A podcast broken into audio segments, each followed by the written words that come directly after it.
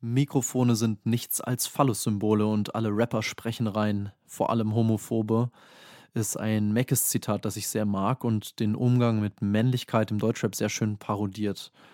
Denn es geht schon häufig darum, wer der Geilste ist, der Reichste, der Stärkste, der größte Superlativ. Und dann ist man auch ein Mann im allerklischeehaftesten Sinne. Männlich sein heißt dann stark sein, gefühlskalt und möglichst respektlos gegenüber Frauen und nicht Cis-Männern.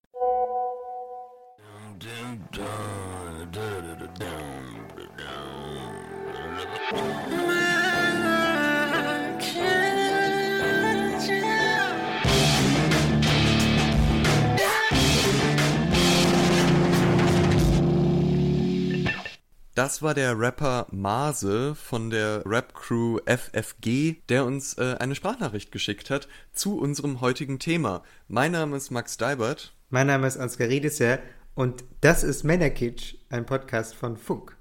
Tja, und wer jetzt das Thema noch nicht äh, begriffen hat, ist ein bisschen selbst schuld, denn es geht um, es geht um Rap und Männlichkeit.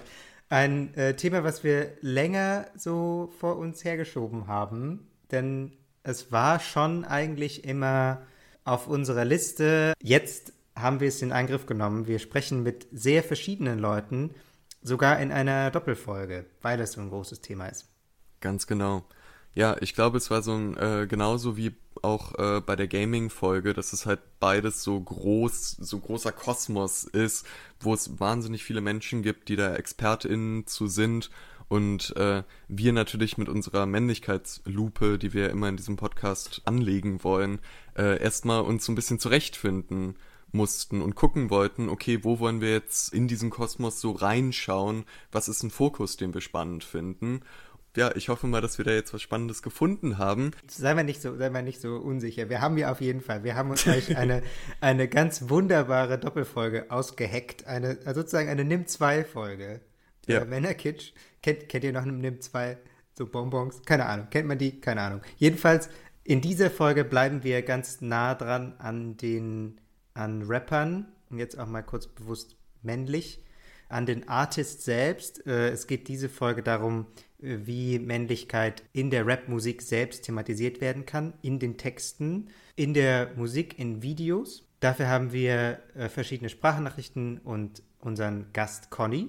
Conny hat dieses Jahr sein erstes Album Manic Pixie Dream Boy rausgebracht. Wir beide als jetzt nicht wirklich Rap-Experten ähm, waren doch zumindest ein kleines bisschen überrascht, weil es nicht unsere äh, Klischees, die wir zu Rap haben, bestätigt hat. Auf dem Album werden keine Bitches geschlagen und keine fetten Karren gefahren, äh, sondern es geht alles ein bisschen ruhiger zu und darüber haben wir uns mit ihm unterhalten.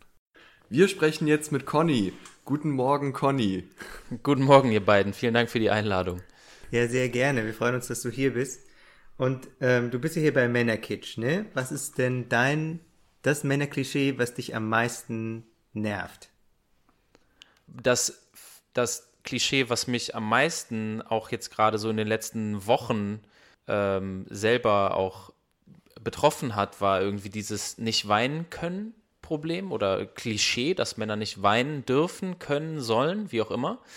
Ähm, weil ich äh, jetzt in den letzten Wochen irgendwie gemerkt habe, dass äh, jetzt im Zuge des Album-Releases und ähm, dem Beginn jetzt äh, mit der Arbeit am nächsten, am nächsten Album super viel Druck sich aufgebaut hat. Und ich hatte so mehrere Situationen, in denen ich irgendwie so gedacht habe, so, boah, ich bin so ganz kurz davor, ne?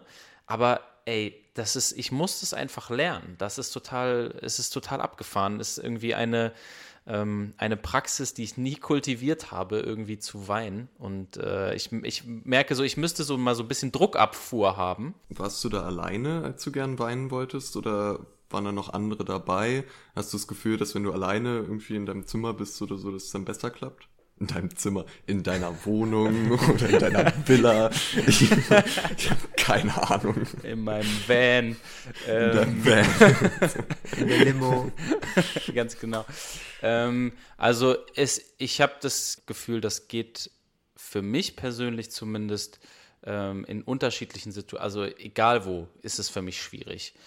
Also ich merke das natürlich in Gesprächen mit, mit FreundInnen irgendwie auch häufiger, dass ich eher an den Punkt komme. So, ich kann, ich merke, dass wenn ich alleine bin, dass ich mich ähm, davor, also sch schneller ähm, versuche sozusagen gedanklich so einen Exit aus so einer Situation rauszusuchen. In einem Gespräch ist das schwieriger, wenn die jeweilige Person dann nochmal nachfragt ne, und sozusagen weiter auf das Thema irgendwie eingeht. Wenn ich abends, ähm, als ich, keine Ahnung, so 13, 14, 15 war, irgendwie abends auf, auf dem Sofa mit meiner Mutter gesessen habe und irgendein Film gelaufen ist. Meine Mutter hat eigentlich, konntest du die Uhr nachstellen, so wenn so ein Film 90 Minuten geht, so genau in dem Punkt, wo es dann auch so kitschig werden soll, so nach so 70 Minuten hat meine Mutter wirklich geheult wie ein Schlosshund so. Und die saß daneben. Und ich weiß noch, dass ich auf der einen Seite peinlich berührt davon war, dass meine Mutter geweint hat neben mir und auf der anderen Seite habe ich aber auch dieses Gefühl in der Brust gehabt, ähm, ne, so auch, äh, dass ich berührt davon war, was da irgendwie passiert ist, ne, irgendwie emotional ergriffen gewesen bin von der Geschichte, aber es irgendwie zurückgehalten habe. Meine Gedanken gingen ganz häufig so an diese Situation zurück. Ne, wir haben irgendwie über solche Situationen auch gar nicht geredet, dass meine Mutter mich gefragt hat, ähm, was ich denn denke in solchen Situationen oder ob, also, ne, also irgendwie, es gab gar kein Gespräch darüber. Also es gäbe, gäbe ja unter, unterschiedliche Fragen, die man dazu stellen könnte. Ja, ich hätte direkt zum Beispiel eine. Ich, ich kann das sehr nachvollziehen, aber ich bin immer dann, äh, ist mir immer gar nicht klar, woher denn dieser Druck kommt, weil ich kann mich nicht erinnern, dass mir jemand mal gesagt hätte, ich dürfe nicht weinen, also so ganz direkt oder so, aber trotzdem war so das Gefühl irgendwie sehr präsent, dass es eigentlich, dass man das nicht machen sollte. Hast du eine Idee, wie man überhaupt darauf kommt? Weil mit 13, 14 scheint es ja schon da gewesen zu sein. Also es muss ja oder kann ja irgendwie dann schon früher bei dir angelegt gewesen sein. Also ich glaube, dass das zum Beispiel, also ich habe meinen Vater zum Beispiel auch nie weinen sehen, ne? Also, mhm. also ich kann mich jetzt da nicht an konkrete Situationen erinnern, aber ich glaube, dass ähm, da irgendwie auch ganz klar war, dass Weinen machen halt irgendwie die Mädchen und trotz, ich habe das auch trotzdem ja gespürt, so, ne, diese, diese emotionale Ergriffenheit, weil wenn so ein Film gut ist, gut gemacht ist, dann kommt es ja auch rüber. Das ist ja auch egal, ob das jetzt ein Kinderfilm, Disney-Film oder also ob es jetzt eine schnulzige Romanze ist oder egal, auch bei einem Actionfilm gibt es ja wahrscheinlich auch irgendwie so eine typische Szene am Ende, wo der Held, weiß ich nicht, Armag nimm zum Beispiel Armageddon oder so, ne? Das ist ja auch irgendwie, da gibt es ja auch irgendwie dann so eine emotionale Szene. Und Bruce Willis explodiert. Ganz ja. Das war, dann der, das war dann der Moment, wo ich dann wirklich geheult habe. Bruce Willis. Ah, äh, ich habe ich hab immer gesagt, Bruce Willis ist auf jeden Fall mehr Vaterfigur für mich gewesen als mein Vater, weil irgendwie mein, weil Bruce Willis so weißt du, das, also trotz, also in diesen Filmen, die machen, die sind ja auch darauf ausgelegt, die wollen ja auch genau das auslösen, dass du irgendwie emotional verbunden bist mit den ProtagonistInnen und dass du ähm, dich, dass du in irgendeiner Weise bondest mit dieser Story. Und dementsprechend, wenn sowas dann, wenn das dann zum, zum emotionalen Höhepunkt kommt, dann ist man natürlich in irgendeiner einer Weise ergriffen. Wünschst du dir das für deine Musik auch? Also äh, ist das so ein Ding, wo du sagst, hey, da will ich hin? Das ist äh, wie es äh, wie Armageddon gucken äh, für Kinder, dass Leute deine Musik hören und äh, diese Willst Form du, dass Bruce Willis explodiert, wenn er deinen Song hört? Das ist die Frage. das ist die genaue Frage.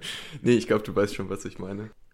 Wenn Leute dann dazu sagen, okay, ich musste bei dem Song weinen, das ist natürlich, ist natürlich voll schön, aber das ist jetzt nicht eine Sache, auf die ich hinaus will. Ne? Grundsätzlich so eine emotionale Verbundenheit mit etwas zu fühlen und zu sagen, ich kann das nachspüren und das das stimmt in mir Seiten an, um jetzt mal irgendwie so eine Instrumentenmetapher zu nehmen. Ne? Das, das schlägt in mir irgendwie so eine Seite an, die, die dazu führt, dass ich ganz, ganz tief in mir drinne irgendwie was, was spüre. Das äh, ist natürlich, ja, wäre auf jeden Fall ein Ziel, ja, auf jeden Fall, würde ich so sagen. Auf jeden Fall scheint es ja für dich ähm, so zu sein, weil du meintest, dass es beim Schreiben die Ehe passiert, dass du so diesen Stress abbauen kannst und weinen kannst, dass das quasi so ein der Ersatz quasi ist für, für Weinen auch so oder für emotionale Verarbeitung da ist. Genau, also das ähm, mich selber reinzuschreiben auch in so ein Gefühl und äh, dementsprechend so ein bisschen Therapiearbeit zu machen, ja, sozusagen dann für mich alleine, also ist eine krasse Sache. Das ist auch noch nie, das, beziehungsweise das ist noch nicht so lange, dass ich das so kann ne, oder das irgendwie auch zulasse und da ähm, auch sage, okay, ich gehe da jetzt immer noch mal noch ein Stück tiefer rein, ich begebe mich jetzt immer noch weiter in das Gefühl, versuche mich selber auch näher kennenzulernen und, und dem und einem Gedanken und einem Gefühl so ein bisschen nachzuspüren, indem ich darüber schreibe, irgendwann auch so ein bisschen die Kontrolle abzugeben und zu gucken, da hatte ich halt jetzt schon äh, mehrfach so eine Situation, wo ich irgendwo angefangen habe und einfach den Text habe machen lassen und dann halt an einen Punkt gekommen bin, wo ich gedacht habe, okay, krass, jetzt du lässt jetzt hier Gedanken zu, die du dir eigentlich sonst nicht zugestehst oder die, von denen du dir es nicht zugestehst, sie zu haben einfach, ne? Würde man jetzt das Interview gerade hören, was du so sagst und wüsste nicht, was für Musik du machst, würde ich erstmal denken, du bist so Singer-Songwriter. ähm, weil wenn du bist aber Rapper und da erwarte ich nicht, dass da irgendwelche Seiten im Herzen angeschlagen werden sollen, sondern soll auf die Fresse geschlagen werden. Wie bist du denn jetzt eigentlich zum Rap gekommen?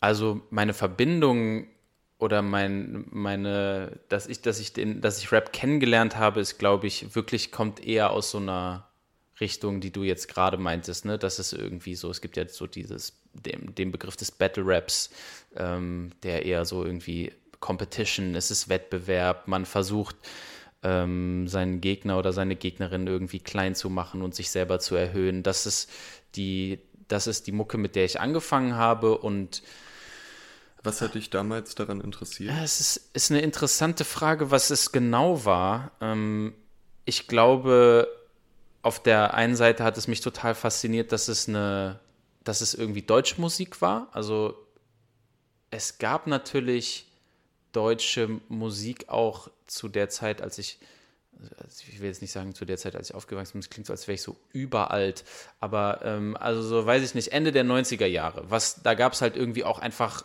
Ne? Ich glaube, ist auch in Deutschland ist ja auch immer noch englische Popmusik einfach super groß. Und äh, ich fand es, glaube ich, irgendwie cool, dass es dass es einfach eine, eine, Musik war, die ich direkt verstanden habe. Also klar, auch selbst wenn ich schon angefangen habe, Englisch zu lernen, ist ja noch, man ist ja noch weit davon entfernt, ähm, so einen Song in seiner Gänze zu verstehen mit seinem, mit seinem irgendwie siebte Klasse Englisch. Und ähm, dass ich äh, ich fand es, glaube ich, faszinierend, dass ich in der Lage war, diesen Song oder die Songs in ihrer Gänze zu verstehen. Ähm, was mir total Spaß gemacht hat, war die Ausgefeiltheit der Reime, also ich habe ganz viel so Blumentopf, Sammy Deluxe und solche äh, Leute gehört, die zu der Zeit so sehr angesagt waren. Ich glaube, das Ganze läuft, lief lange auch unter dem Namen so Hamburger Schule oder Backpack Rap, so wo es irgendwie dann darum ging, irgendwie so Doppelreime zu machen und vielleicht sogar Triple-Reime zu machen. Das fand ich irgendwie immer so total spannend. Und dadurch war die Hürde so klein, es einfach selber auch nachzumachen ich weiß auch noch, ich erinnere mich auf jeden Fall noch irgendwie so mit so einer Haarbürste von, von meiner Schwester als Mikrofonimitation äh, in meinem Kinderzimmer zu haben und auf meiner Stereoanlage irgendwie so Songs zu performen, so Playback mitzumachen. Aber das war halt, weil es halt auf Englisch und gesungen war und war das im Deutschrap, war das viel einfacher, das, ein, das nachzumachen. Ne? Und ich glaube, das hat mich sehr gepackt direkt. Hallihallo, Max und Ansgar, hier ist Olive Error. Was hast du durch Rap über Männlichkeit gelernt? Das ist schwierig zu beantworten, nämlich einmal positiv sowie negativ hat es mich bestimmt auch ähm, beeinflusst, denn einmal positiv äh, geht es häufig darum, äh, für seine Familie da zu sein, äh, Loyalität äh, und teilweise auch von bestimmten Rappern auch äh, ein bisschen über die Gefühle sprechen, mentale Krisen, wie wenn ich jetzt ja an so einen Azad denke, zum Beispiel jetzt in Deutschrap. Das ist auch positiv, hat das bestimmt auch auf mich abgefärbt. Ansonsten natürlich ähm, negativ natürlich auch. Ähm, mein Frauenbild hat bestimmt ein bisschen darunter gelitten. Ich habe halt häufig auch gedacht, durch Rap, man muss halt immer hart sein, man muss immer der Harte sein, aber das Ding ist halt auch, ich bin auch ähm, brasilianisch auch ein bisschen sozialisiert. Das kann man manchmal nicht so gut beantworten, was ist jetzt kommt vom Rap und was kommt jetzt auch aus meiner allgemeinen äh, Sozialisierung als Mann in dieser Gesellschaft, in der deutschen Gesellschaft, in der äh, brasilianischen Gesellschaft und äh, allgemein. Und jetzt hast du ja in, äh, dein Album raus, Manic Pixie Dream Boy Volume 1, und da klingt es jetzt aber ja gar nicht mehr nach Battle Rap. Also da singst du ja, ähm, oder rappst eben nicht, singst, rappst du ja ähm, über ganz verschiedene Sachen, also über genau das Problem zum Beispiel, dass man so Emotionen nicht so zulassen kann und äh, schwer auch selbst erkennt in Drake ist auch nicht glücklich äh, oder ähm, so zu über Beziehungen, über auch feministische Themen. Äh, wie, wie kam es denn zu diesem Twist jetzt von den Anfängen zu heute? Also das ist ja, letzten Endes sprechen wir da ja über einen schon recht langen Zeitraum. Also als ich angefangen habe, da war ich 14. Das habe ich mit meinem guten Kumpel Max, mit dem ich dann auch ähm, die, die Crew der Plot gegründet habe. Ähm, da, da, war ich 14, 15 Jahre alt. Ähm, jetzt, jetzt bin ich fast 20 Jahre älter. Äh, da liegt auf jeden Fall eine, eine ziemlich große zeitliche Distanz dazwischen. Was hat sich für mich geändert? Also ähm, ich glaube, dass diese, dass es für mich in letzter Zeit, also über die letzten Jahre hinweg immer mehr in so eine Richtung gegangen ist, dass ich, wie schon eben angesprochen habe, ähm, diese, diese emotionale Verbindung zur Musik immer mehr gesucht habe. Und ich finde das gar nicht mehr so häufig in Deutsch-Rap-Songs es gibt durchaus KünstlerInnen, die ich super gerne höre, ähm, Rap-KünstlerInnen, ähm, aber die machen, glaube ich, selten eben solche Songs, die für mich auf so eine emotionale Reise gehen, sondern es geht irgendwie im Moment einfach sehr viel um so gute, gute Laune, gutes Gefühl ähm, und das ist irgendwie eine Sache, die gerade für mich jetzt zum, zum dem Zeitpunkt, an dem ich jetzt gerade oder zu, an dem Punkt, an dem ich gerade bin in meinem Leben, einfach gerade nicht so die Priorität ist, ne? sondern irgendwie für mich ist so ein, so ein, so ein emotionales selber erleben und ähm, mich emotional neu zu entdecken, irgendwie gerade so die höchste Priorität. Und das sind ganz häufig leise Töne und die werden, glaube ich, einfach in den Songs im Moment nicht so viel irgendwie angesprochen. Und wenn du ähm, mein Album Manic Pixie Dream Boy jetzt hörst, ähm, dann, dann weißt du vielleicht auch, was ich meine mit diesen leisen Tönen. Ne? Das ist irgendwie gar nicht so viel, so ich stelle mich jetzt irgendwie hier in meiner äh, totalen Geilheit und, ähm, und, und Größe irgendwie da oder ähm, jetzt auch noch nicht mal, noch nicht mal so im Battle-Rap-mäßigen Kontext irgendwie zu sagen, dass so, ich muss jetzt die ganze Zeit präsentieren, wie, wie gut ich mich fühle und wie geil irgendwie so mein Leben ist. Für mich sind es irgendwie wirklich so kleine, äh, also Momente, die mich so ein bisschen begleiten können, äh, in denen ich Halt suche, in denen ich ähm, vielleicht gerade mich nicht gut fühle. Und dann, ja, dafür fehlen mir so ein bisschen, dafür fehlen mir manchmal so ein bisschen die Songs irgendwie, ne? So die Momente. Ist es denn dann eine Überwindung oder was ist es äh, für dich, das zu machen in einem Genre, wo, wie du sagst, auch viel drüber geredet wird, wie geil das eigene Leben ist und wie, wie toll man selbst ist? Ist es da eine Überwindung, so diese leisen Töne anzuschlagen? Finde ich nicht. Ich muss ganz ehrlich sogar sagen, dass es inzwischen und vor allen Dingen gerade jetzt die einzige Art und Weise ist, wie ich schreiben kann oder wie ich, wie ich das Gefühl habe, meine eigene Musik machen zu können, um mich selber zu verwirklichen. Also natürlich, wenn wir im, in dem Produktionsteam, also ich habe zwei gute Freunde von mir, die die Musik produzieren, ähm, wenn wir zu dritt irgendwie drüber sprechen, wie sehen denn die nächsten Songs aus und Natürlich betrachtet man so ein Musikprojekt auch früher oder später immer mal unter einem kommerziellen Aspekt und überlegt, okay, wie können wir jetzt irgendwie noch mainstreamiger werden, wie können wir noch mehr Leute erreichen. Dann redet man natürlich auch mal darüber, okay, was, was muss denn inhaltlich eigentlich passieren? Und dann kommen wir natürlich auch immer an so einen Punkt, wo wir überlegen, so, ah, okay, ähm, müssen wir nicht irgendwie mal ein paar gute Laune-Songs machen? Müssen wir mal so einen richtigen sommerlichen Radio-Hit oder sowas machen? Ne? Solche Unterhaltungen gibt es natürlich. Mit welchen RapperInnen seid ihr eigentlich aufgewachsen? Habt ihr so mit 14, 15 Rap gehört? Gibt es da bestimmte Songs, die sich so total bei euch eingebrannt haben, wo ihr noch immer jedes Wort mitrappen könnt? Ähm, schreibt uns da doch gerne an männerkitsch.funk.net oder bei Instagram an männerkitsch-podcast. Ich merke halt aber immer wieder, dass für mich an oberster Stelle natürlich Authentizität irgendwie steht. Gerade für mich sind es halt eben diese leisen Songs und die Songs, die nicht unbedingt super viel gut daherkommen, sondern sondern die halt Dinge aufreißen und die manchmal irgendwie schmerzhaft sind und die halt eben leise sind. Ähm, alles andere wäre, glaube ich, nicht echt einfach. Ja, und ich finde, das greift ja schon auf, worüber wir am Anfang gesprochen haben, äh, über die Fähigkeit zu weinen, dass ich das auch gerade im Rap so wahrnehme, dass es halt die glücklichen Rapper gibt, die sagen, ich habe sehr viele Autos und sehr viele Bitches. Dann gibt's die wütenden Rapper, die sagen, jemand hat mir meine Autos und meine Bitches weggenommen. Und dann irgendwie die ironischen Rapper, die sagen, ich esse Autos. Und ähm, dass du vielleicht, ja, so wie ich es jetzt verstanden habe, versucht hast, deine Nische zu finden, wo halt äh, nicht diese klassisch männlichen Gefühle von entweder Wut oder glücklich oder ist mir eh alles egal bedient werden, sondern äh, eine Verletzlichkeit vielleicht auch gezeigt wird.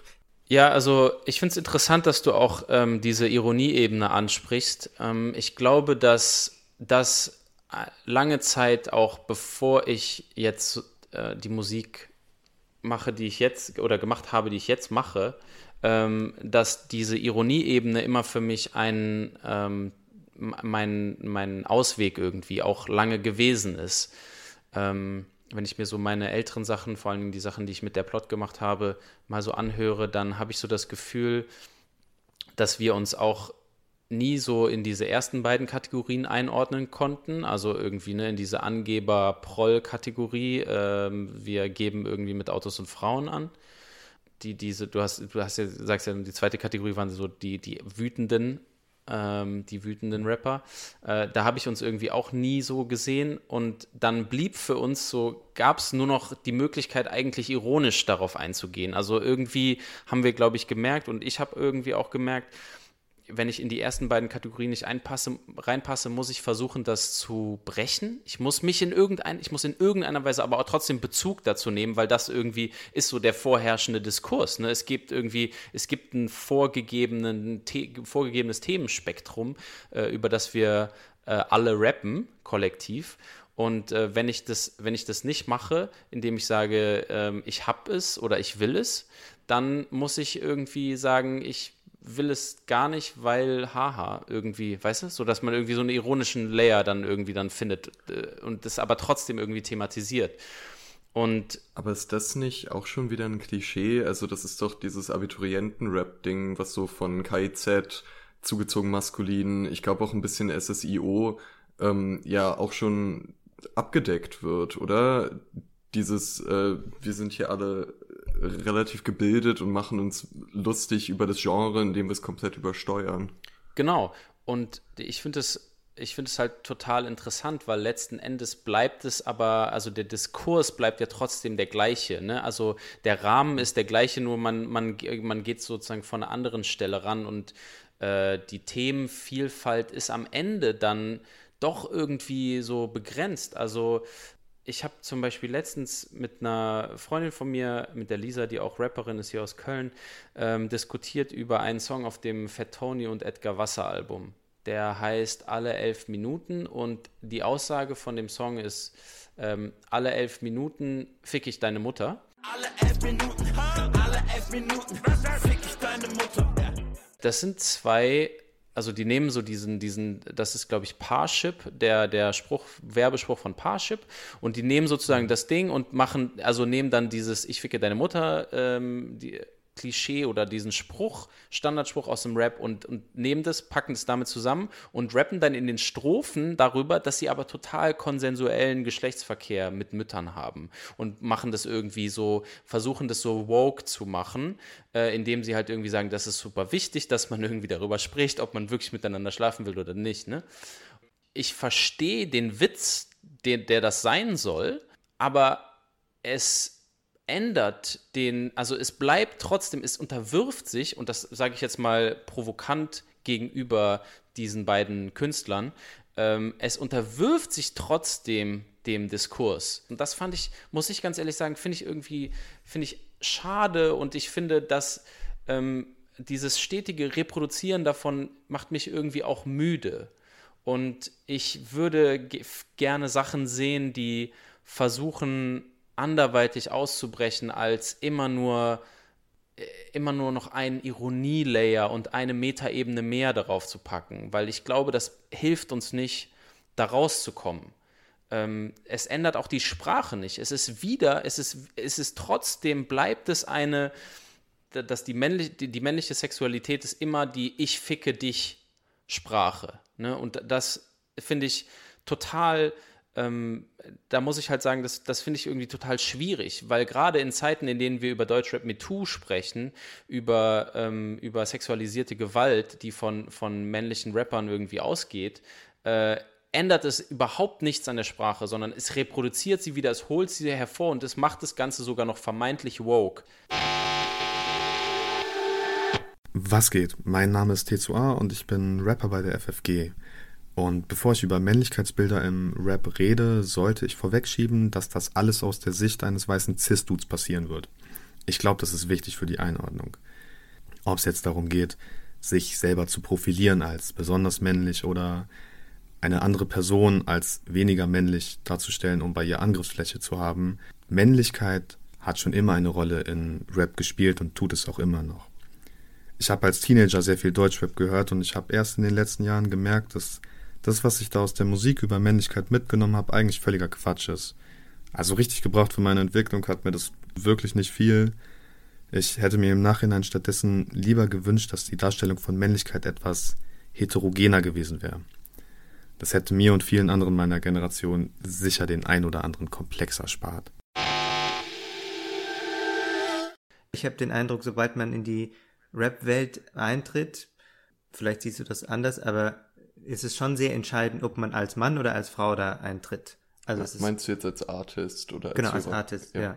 Und wahrscheinlich dann auch eben als Hörer, weil so die Identifikation dann sehr stark über ähm, äh, ich bin Mann, äh, es hören irgendwie Männer, wir, wir reden über Männlichkeit ähm, und dann äh, die Frauen im Rap machen dann irgendwie was anderes, aber es ist sehr, sehr entscheidend, ob man ein Mann ist oder nicht und das ist ja auch wahrscheinlich einer der Bereiche, die du aufbrechen willst, wenn ich an dein Album denke. Ja, also das ist auf jeden Fall ein Ziel, das zu tun. Und ich stelle mir natürlich, wenn ich Songs schreibe, immer wieder die Frage, okay, inwiefern reproduziere ich jetzt eben auch gewisse ähm, Geschlechterklischees, inwiefern reproduziere ich eine gewisse Sprache und an welchen Und was ist deine Strategie, was ist deine Strategie, das nicht zu reproduzieren? Also für mich bedeutet das, wenn ich einen Song geschrieben habe, zu gucken, habe ich ganz klar zum Beispiel gegendert? Und wenn ja, muss das sein. Also habe ich, ähm, wenn ich, also wenn ich, ein wenn ich eine Figur schreibe, eine, äh, wenn ich sozusagen die Hauptfigur des Songs, das lyrische Ich, ist es eindeutig männlich? Und wenn ja, warum habe ich das gemacht? Also natürlich ist es immer äh, gefüttert von meinen, von meinen persönlichen Erlebnissen, von meiner Erfahrung, von meinen Emotionen. Und ähm, das muss, wenn ich das aber so schreibe und wenn ich dann an irgendeiner Stelle ganz eindeutig klar mache, dass es sich hier um einen Mann handelt und dass die angesprochene Person eine Frau ist, zum Beispiel jetzt in einem Liebessong, dann ist es automatisch äh, heteronormativ und dann ist der Protagonist mhm. ist dann ein Mann und die angesprochene Person ist eine Frau. Aber ich möchte ja eigentlich, dass alle Menschen die Songs hören können und das auf sich projizieren können. Und ich glaube, dass je weniger Momente es gibt, in denen eindeutig eine Geschlechterzuweisung passiert in meinem Text, ähm, desto einfacher wird, äh, es, wird es möglich, dass da eine Identifikation passiert. Äh, das zum Beispiel ist so ein, ein Punkt, wo ich, wenn ich einen Song geschrieben habe, nochmal hingehe und gucke, muss das an den Stellen wirklich sein?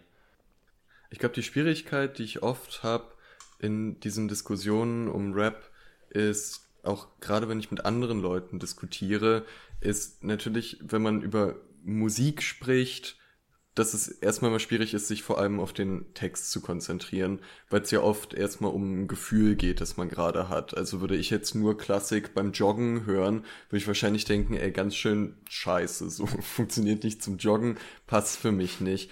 Ich habe äh, gestern Nacht nochmal dein Album durchgehört und hab irgendwie so saß auf dem Fensterbrett und hab geraucht und hab auch so an Beziehungen und Stuff gedacht und hab mich halt wieder gefühlt wie 14 und war so total in diesem Rap-Gefühl drin.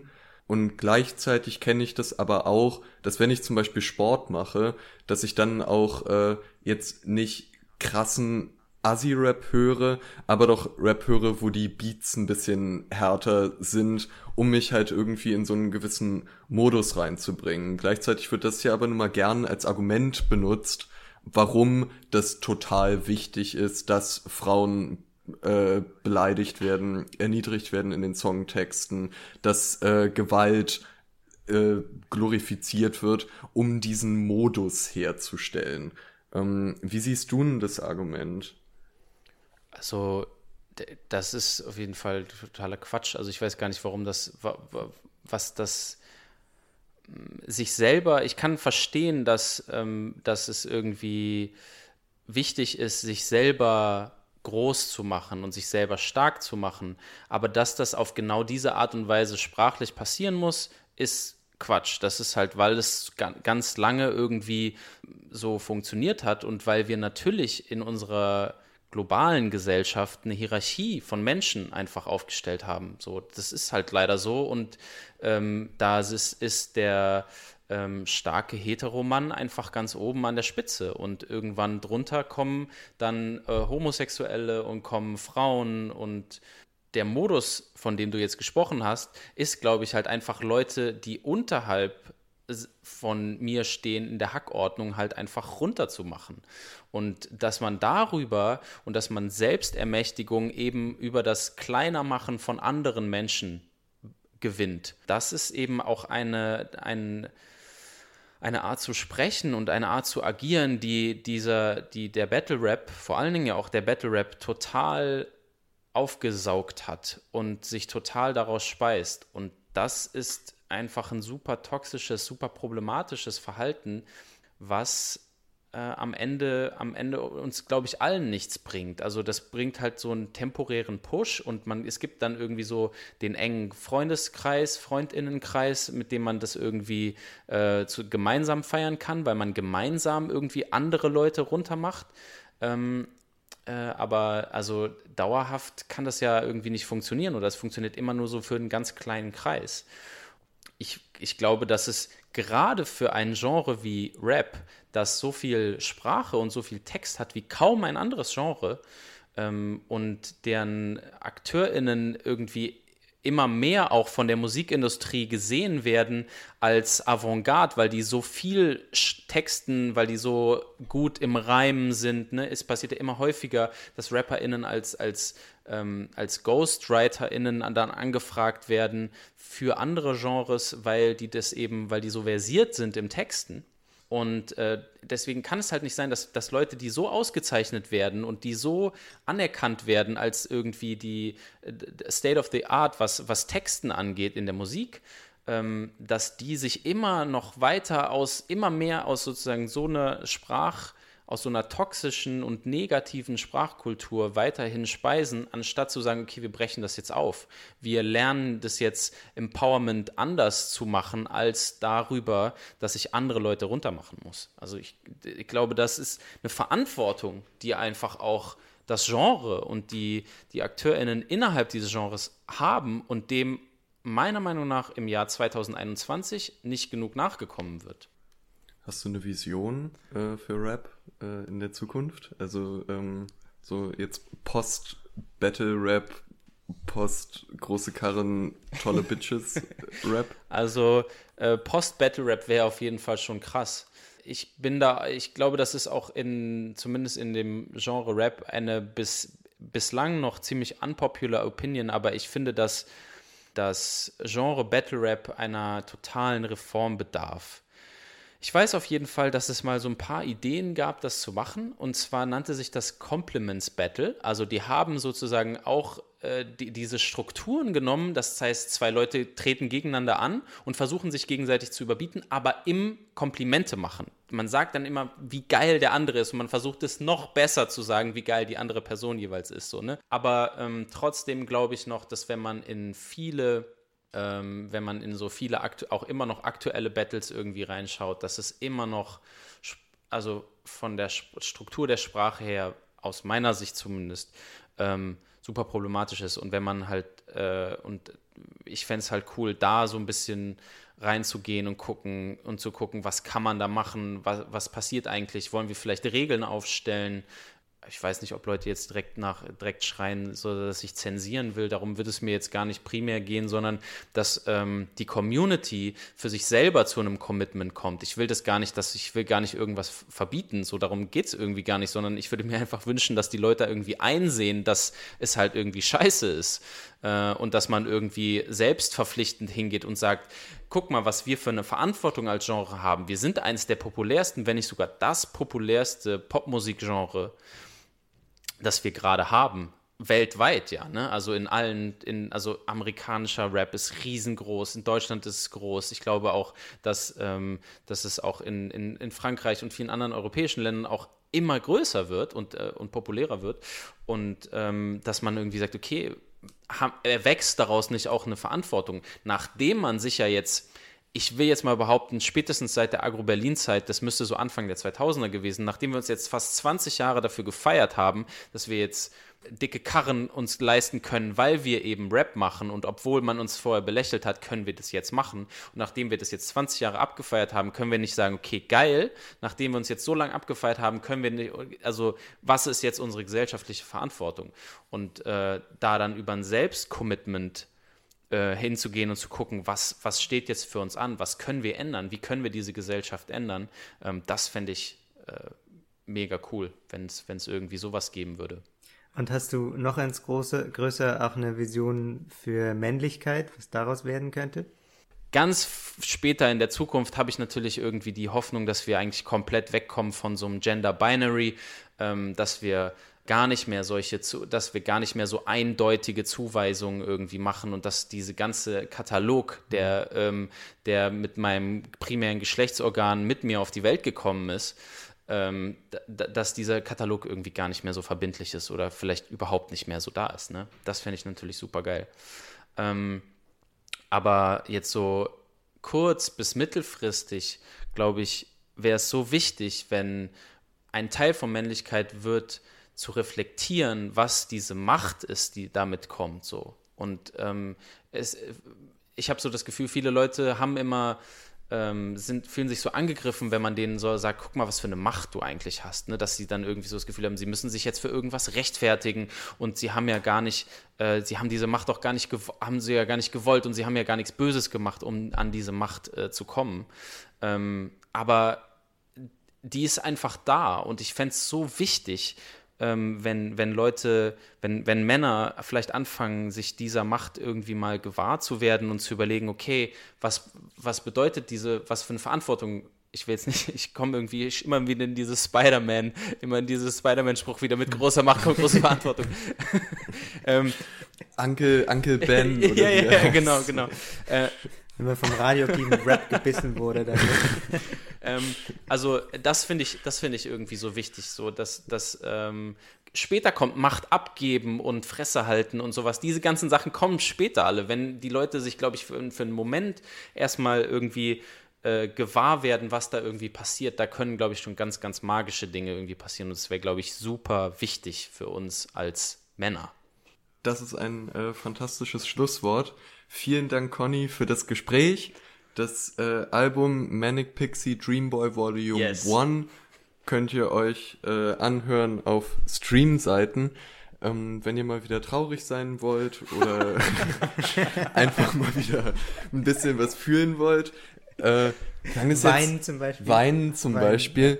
Ähm, ja, äh, danke für das Gespräch. Ja, danke für die Offenheit und die Ausblicke. Ähm, sehr spannend. Ich danke euch beiden für die Einladung und für eure Fragen und für eure Zeit. Vielen Dank. Das war äh, unser Gespräch mit Conny. Witzigerweise sind wir überhaupt erst äh, auf ihn gekommen, weil ein Hörer unseres Podcasts uns ein Interview mit ihm geschickt hat bei rap.de und das hat auch so ein bisschen losgetreten, dass wir überhaupt nochmal uns vorgenommen haben, jetzt wirklich dieses Thema anzupacken und ich äh, sage das, weil es, glaube ich, so ganz gut illustriert, was ihr auch als Community für einen so sehr positiven Einfluss auf unseren Podcast habt und dass äh, wir uns immer über eure Nachrichten nicht nur freuen, sondern die auch sehr interessiert lesen. Und äh, dafür wollten wir einfach mal Danke sagen. Genau, das kam äh, zu uns über Instagram bei manakitch-podcast und da freuen wir uns auch weiterhin auch über Kritik die auch manchmal kommt, aber auch über Lob, sogar vielleicht noch einen Tick mehr über Lob. Und ähm, ihr könnt uns aber auch per Mail kontaktieren und Themen vorschlagen oder Anregungen bringen bei männerkitsch.funk.net. In der nächsten Folge geht es nochmal um Rap. Dann reden wir darüber, wie eigentlich die Musikindustrie den Rap beeinflusst mit äh, der Rapperin, Musikerin, Aktivistin Suki. Da freuen wir uns schon sehr drauf. Und wir haben auch mit der Wissenschaftlerin Dr. Heidi Süß gesprochen, die in kritischer Rap- und Männlichkeitsforschung tätig ist und die uns schon mal einen kleinen Ausblick gibt jetzt, worum es geht in der nächsten Folge. Männlichkeit ist sonst eigentlich kein allzu großes Thema im Rap, muss man sagen. Es ist aber natürlich gerade im Moment ein Thema und das hat mit der Deutschrap-MeToo-Debatte zu tun. Also dieser Kampagne oder Initiative, die sich da vor gut einem Monat gegründet hat, nachdem die Influencerin Nika Irani ja den recht bekannten Rapper Samra der Vergewaltigung äh, beschuldigt hat. Das haben ja sicherlich viele mitbekommen. Äh, seitdem wird sowohl in der Rap-Szene als auch außerhalb, wo auch immer jetzt hier die Grenzen verlaufen, ja, ähm, recht viel über Männlichkeit geredet. Das ist aber, wie gesagt, äh, ein eher neues Phänomen, würde ich sagen. Das mag den oder die eine oder andere jetzt vielleicht überraschen, weil man ja eigentlich meinen müsste, ne, Männlichkeit ist so ziemlich das auffälligste und dominanteste im Rap überhaupt.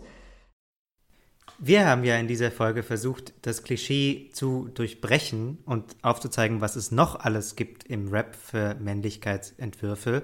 Aber wie geht es denn euch mit Rap? Habt ihr auch das Gefühl, dass da vor allem problematische Männerbilder äh, vorherrschen? Oder habt ihr vielleicht, seid ihr da vielleicht schon viel weiter und habt euren Lieblingsrapper oder Rapperin schon gefunden? Schreibt uns doch gerne auf Instagram oder per Mail an männerkitsch.funk.net.